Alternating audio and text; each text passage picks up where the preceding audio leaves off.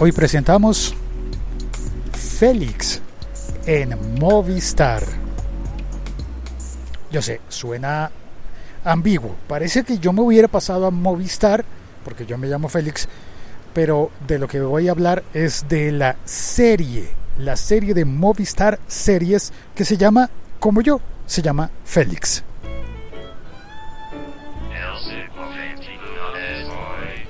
Y bueno, a decir verdad, sí me pasé a Movistar.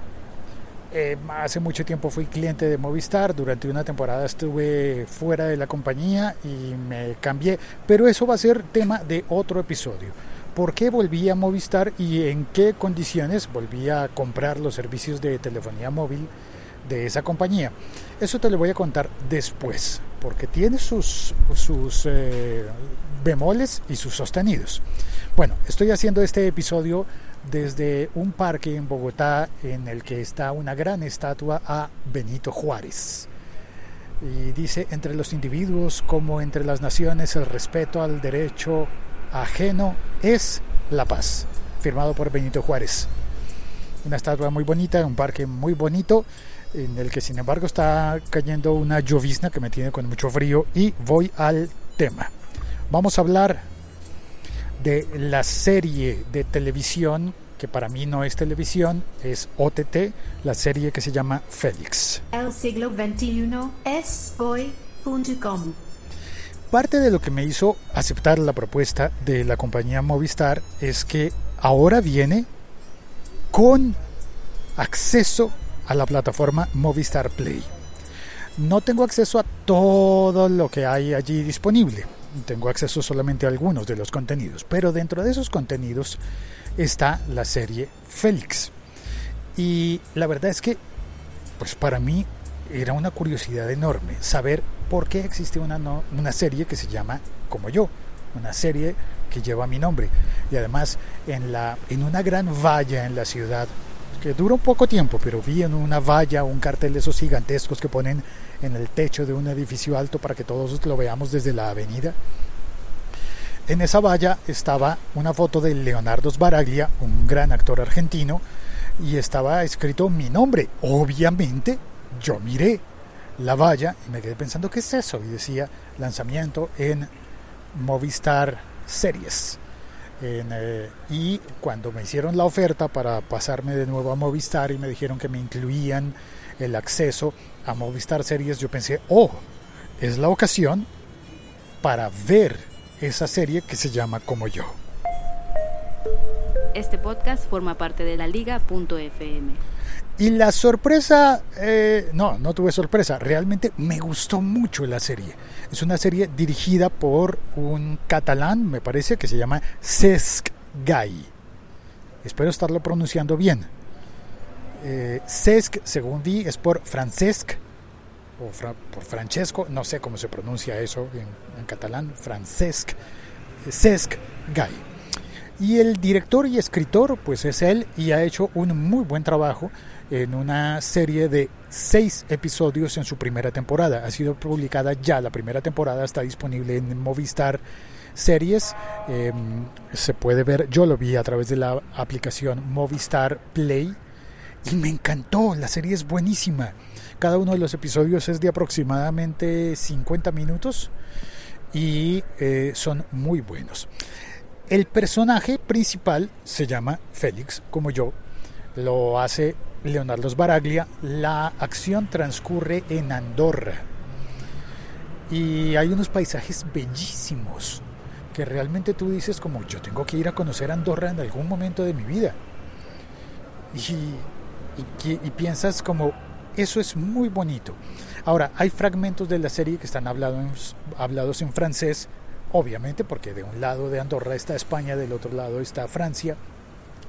Alcanzan a cruzar la frontera en algunos momentos y no, no voy a hacer spoilers. Solamente te voy a decir que si tienes la posibilidad de tener acceso a la plataforma de Movistar Series que están vendiendo, Ah, un señor pasando una moto vendiendo mazamorra. Y si tienes acceso a la, a, la plataforma de Movistar Series, perdón, me distraje por, lo del señor en la moto. Eh, si tienes acceso, yo te invito a que veas esa serie. Félix, solamente vas a invertir seis horas, vas a ver la temporada completa y además tiene una cosa bien bonita y bien interesante y es que yo creo que la serie tiene finales alternativos, finales distintos, diferentes. Porque si paras de verla en el episodio número 5, tiene un final perfectamente válido. Es más, si paras de ver la serie en el episodio número 4, tiene un final perfectamente válido. Claro, el episodio 2 y el 3, eh, no, ni el 1. Te quedas como pensando, pero ¿qué pasa? ¿Qué, ¿Qué, es lo que ocurre ahí? Pero la verdad es que si lo ves solamente del 1 al 5, es una serie completa. Entonces, de alguna manera es como si el episodio número 6 fuese una secuela posterior, que evidentemente no fue pensado así, fue pensada como una sola serie de una temporada, pero me parece que eso es un mérito grande del guionista y del director. El personaje además es muy bueno, está interpretado eh, de forma magistral por Leonardo Sbaraglia. Se ve un poco raro, a veces uno siente como, pero ¿por qué el personaje es argentino? No sé, tal vez, tal vez la serie fue escrita primero y luego dijeron pongamos a este actor que es bueno y no importa que sea argentino, lo hacemos hablar argentino, pero se ve muy bonito, muy creíble y tiene algo particular y es que cuando empecé a ver la serie pensé, está lenta, está muy lenta. Todo transcurre lento. Pero a la vez, cuando se acabó el primer episodio, pensé, imposible que yo tenga esta percepción de que se está contando tantos hechos, tantas cosas que pasan en el primer episodio y a la vez todo transcurrió lento. Es una forma mágica de contar despacio algo que transcurre casi que vertiginosamente. Pasan muchas cosas en cada uno de los episodios, especialmente en el primero. Y eso es, no sé, es, increíble. De hecho, creo que parte de la magia de la velocidad de la narración, que haga que tú sientas que te están contando con, lentitud, con detalle, con, con una rigurosidad que hace que casi que te sientas por un momento como que, ay, ya quiero que avance. Parte de eso es por el personaje. Cuando estás conociendo al personaje, cuando estás entendiendo que duda, que tiene inseguridad y a la vez está muy convencido de que tiene que buscar a Julia. Bueno, ya no te voy a contar más porque yo, eso ya sería spoiler y de eso no es de lo que se trata aquí. Muchas gracias por oír este episodio podcast. Soy Félix, arroba locutorco. Doy las gracias una vez más a todas las personas que me apoyan en Patreon, patreon.com slash locutorco. Patreon.com barra locutorco. Gracias por oír este episodio podcast, por compartirlo y si ya viste la serie Félix, por favor comenta cómo te pareció. ¿Cuál fue el personaje que más te gustó y el que más te incomodó? Porque debo decir que hay un personaje que me cayó tan gordo pero tan, tan gordo que no te lo voy a contar. Mejor espero a que me contestes por redes sociales.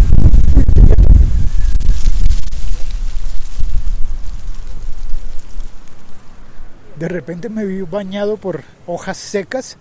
Yo sé que en Colombia no hay otoño, pero en este parque hay hojas secas.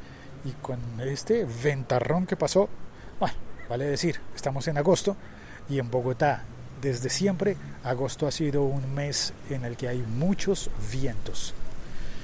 Grandes vientos que hacen que los niños de la ciudad hayamos crecido siempre elevando cometas. ¿Cómo es que le dicen en, en Argentina? Les dicen barriletes. Y en México les dicen...